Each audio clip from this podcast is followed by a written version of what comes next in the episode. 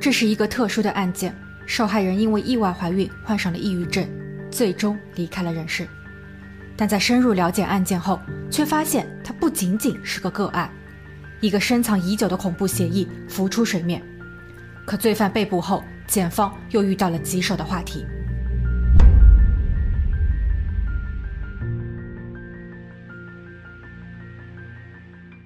Hello，大家好，我是鬼灵异。这是一张已经废旧的长椅，它位于加拿大渥太华 Brentwood 公园内。它的背面是当地著名的里多运河。长椅的铁质扶手已经生锈开裂，椅背上的两排文字也已经开始变得模糊褪色。依稀能看到第二排写着“你将永远不会被遗忘”。然而，这张椅子的背后却隐藏着一桩令人心痛的事件。二零零七年秋季，十八岁的纳迪亚在父亲的陪同下，驾车五个多小时抵达位于渥太华的卡尔顿大学。这里，他将开启人生的新篇章。第一次远离家人的他，似乎更多的是对独立生活的期盼。纳迪亚从小就一直很优秀，曾多次获得奖学金。他的志向是成为律政佳人，他正在为此不断努力。进入大学后，性格开朗的纳迪亚很快融入了集体生活。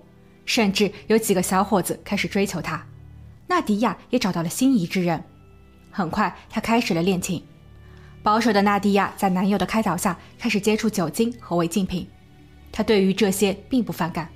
在与男友同居了一段时间后，纳迪亚突然发现自己怀孕了。她有些惊慌失措，因为她一直都会事先服用避孕药，但这一次却失败了。对于宝宝的去留，男友表示自己会负责到底。毕竟这是一条生命，但纳迪亚却一直很担忧，她并不知道该如何向父母交代。焦虑的情绪加上学习的压力，纳迪亚在孕后一个月左右流产了。她非常沮丧，并陷入了无尽的自责中。男友的安慰也被她果断拒绝。与此同时，纳迪亚还提出了分手。二零零八年二月，纳迪亚在寒假期间回了一次家，父母留意到她的情绪不是很好。但纳迪亚并没有说什么，仅仅表示自己累了，然后独自回到卧室休息。父亲为了能够让女儿开心一点，他特意购买了一辆汽车赠予纳迪亚。他认为这个礼物对于刚成年的女儿来说意义重大。他甚至开始想象女儿在看到汽车时的兴奋表情。但当他把汽车钥匙交给女儿时，纳迪亚只是看了一眼，然后拥抱了一下父亲，转头便又回到了屋内。此时的父亲开始忧心，因为他留意到女儿的眼神中很空洞，她不知道究竟发生了什么。母亲去到纳迪亚的房间，想了解一下具体的情况。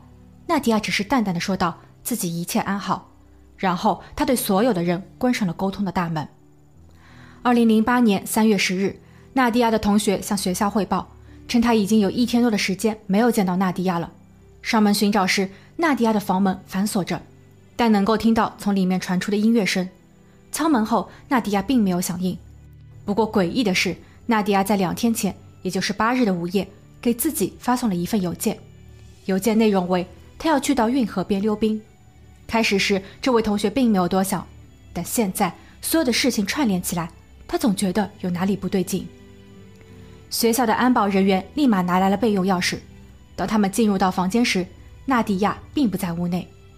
他的 iPod 放在客厅中央，外套还挂在衣架上，所有的身份证件和钱包也没有被带走，看起来他并没有要出远门的意思。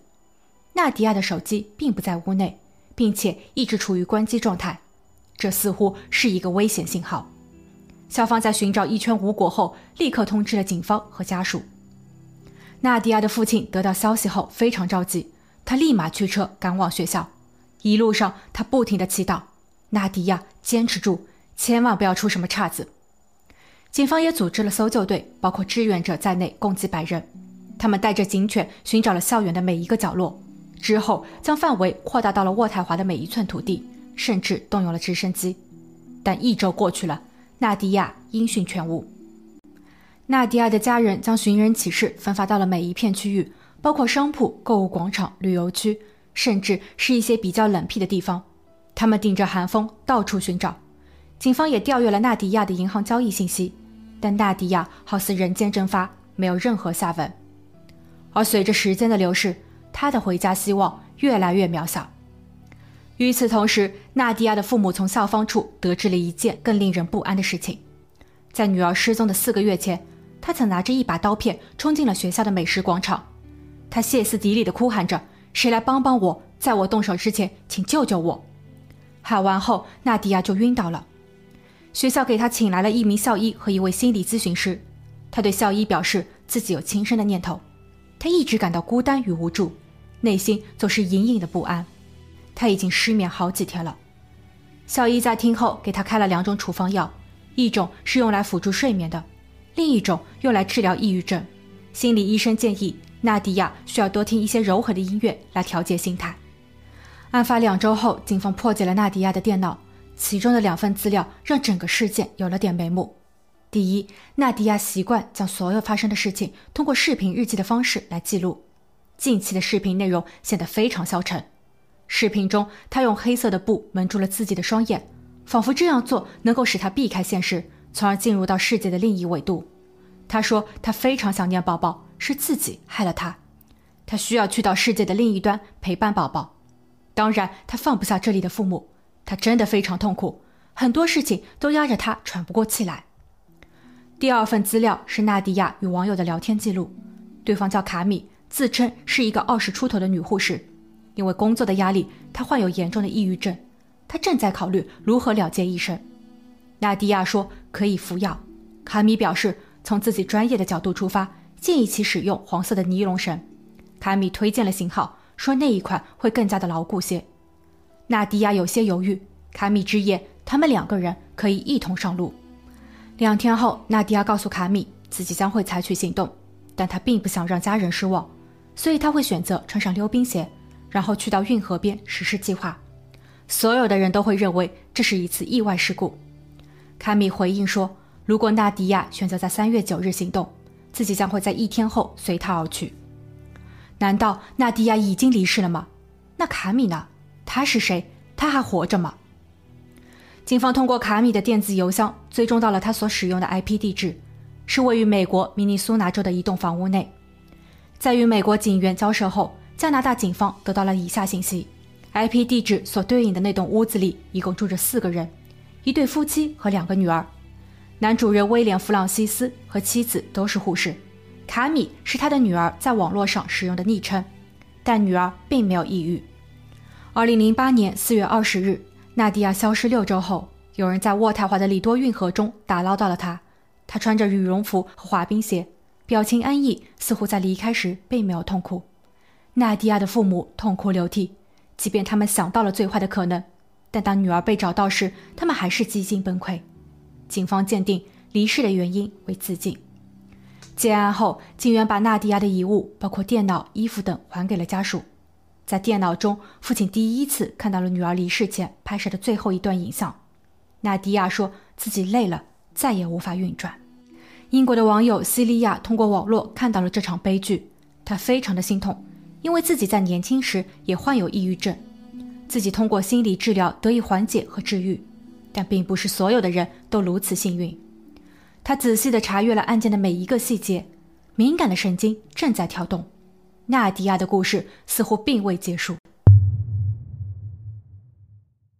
西利亚致电了美国警方以及明尼苏达州互联网犯罪调查小组，他所带来的故事令人毛骨悚然。三年前的二零零五年，西利亚退休，他的女儿为了给妈妈解闷，特意教会了妈妈如何使用互联网。熟悉运用后的西利亚对网络世界充满好奇。二零零六年，他登录了一个专门治疗抑郁症的网络聊天室。这里主要分两类人，一类是正处于病痛之中的人，另一类则是想要帮助病患走出困境的志愿者。西利亚希望自己能够发挥余热，用自己的亲身经历来安抚病患。不久后，他在网络上认识了一个十七岁的南非女子，女子告诉西利亚，自己正在签订一份特殊的协议，内容为一起结束生命。西利亚非常惊讶于她的行为，他很好奇与他签订协议的究竟是谁。一个帮助抑郁者康复的网站怎么突然变了味？该女子说，合同的另一方自称是李导，是一位二十五岁的急诊室女护士，她住在明尼苏达州。她建议所有那些对生活不抱希望的人，没有必要在世界忍受痛苦。为了让大家走得安心，李导在协议中提供了一项特殊服务，那就是在他们实施完结行动时，李导会在线陪伴，保持视频通话。他们的最后一程并不会孤单，直到一切彻底结束。西利亚听后非常着急地说道：“不要相信任何的合约，那是一条不归路，没有人会给予帮助。那条路非常的阴暗寒冷，实施者甚至都无法找到出口。”他允诺南非女子会陪他一起熬过人生最艰难的时刻。之后的几天，西利亚不断的劝说，最终他成功挽回了该女子的生命。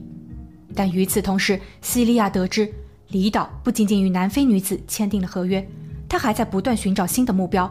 他反复告诉那些还在摇摆不定的人，前往冥界的路并不孤单。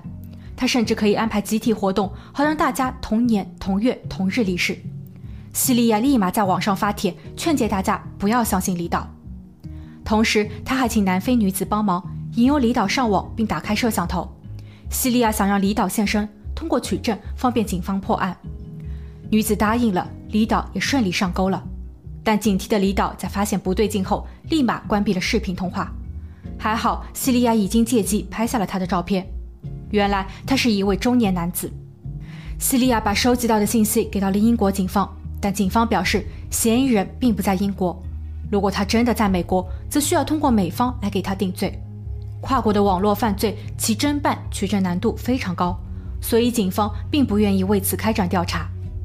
西利亚很失望，他担心会有更多的人被李导欺骗。他感觉李导正在酝酿一个诱骗系统，通过一些手段诱骗那些特殊的人群走上不归路，从而满足自己的某些怪癖。于是，西利亚找到了自己身边搞技术的朋友，想通过一些手段把李导人肉出来。但李导很狡猾，自从上次暴露身份后，就再也没有出现过。直到2008年1月，他们发现了卡米。西利亚的朋友把自己伪装成一名抑郁女孩，他希望卡米能够送自己最后一程。卡米的套路与李导如出一辙，他说自己就住在明尼苏达州。于是，西利亚把这些资料发送给了美国 FBI。希望美方能进一步调查，但 FBI 始终没有回应。二零零八年四月，当纳迪亚的故事在网络上被大量转载时，西利亚很清楚，这一定就是这位中年男子在作案。西利亚希望美方能够引起重视，这个坏人正在利用网络满世界的行恶。二零零九年一月，调查人员在收集到了信息后确认。李导的 IP 地址也出自于威廉·弗朗西斯的家。当调查人员第二次拜访时，威廉·弗朗西斯亲自开门。他并不慌张，似乎早有准备。他承认自己就是卡米和李导，还表示自己只是在网上发表了一些言论而已。当探员反问道：“如果你的孩子和亲人被人诱骗走上了不归路，你会作何感想？”威廉·弗朗西斯沉默不语。调查人员在获取了搜查令后，没收了威廉·弗朗西斯的电脑。在他的电脑中存放着关于纳迪亚的照片和完整的聊天记录。除此之外，警方还发现了另一些受害者。一位叫马克的三十二岁英格兰信息技术人员，在二零零五年七月因为重度抑郁找到了他。威廉·弗朗西斯提供了黄色绳索的购买链接。马克根据指示打开了摄像头，将绳索定位，然后用绳索缠绕脖子。他在十秒左右失去了意识，十分钟后与世长辞。现在所有的证据都摆在了眼前，但对于检方而言，威廉·弗朗西斯的案件依旧相当棘手，因为该案件很难定性。如果说这是网络欺诈行为，他冒充了一名年轻的女护士，欺骗他人，谎称自己不想活了。但通常欺诈后会带来某些金钱利益，威廉·弗朗西斯却没有任何获利行为。那么，是否可以以教唆他人犯罪为由将他关押呢？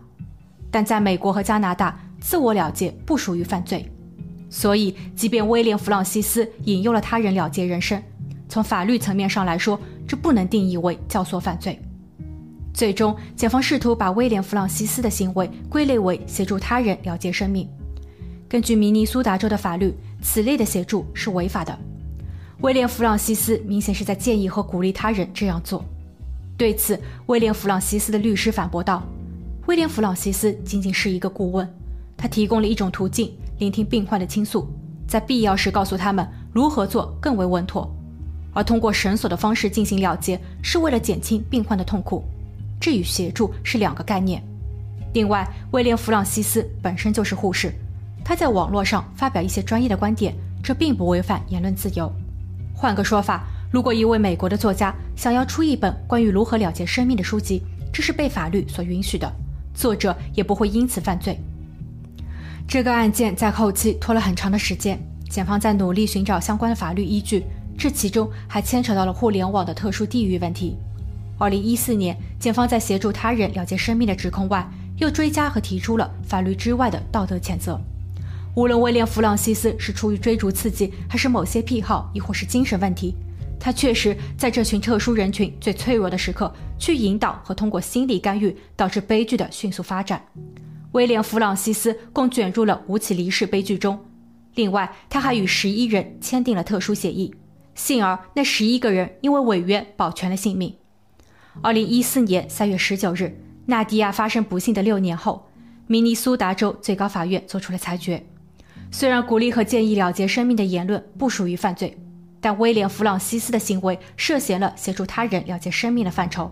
他被判一百七十八天的监禁，在十五年内不得以任何方式进入相关的网站或聊天室，不得以任何的方式与里面的成员进行联络。二零一五年二月，四十九岁的威廉·弗朗西斯被释放，他的行为引起了社会极大的反响。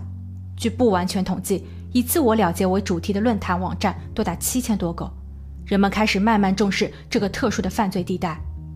澳大利亚将自我了结定义为犯罪，韩国也要求禁止宣传倡导结束生命的有关话题。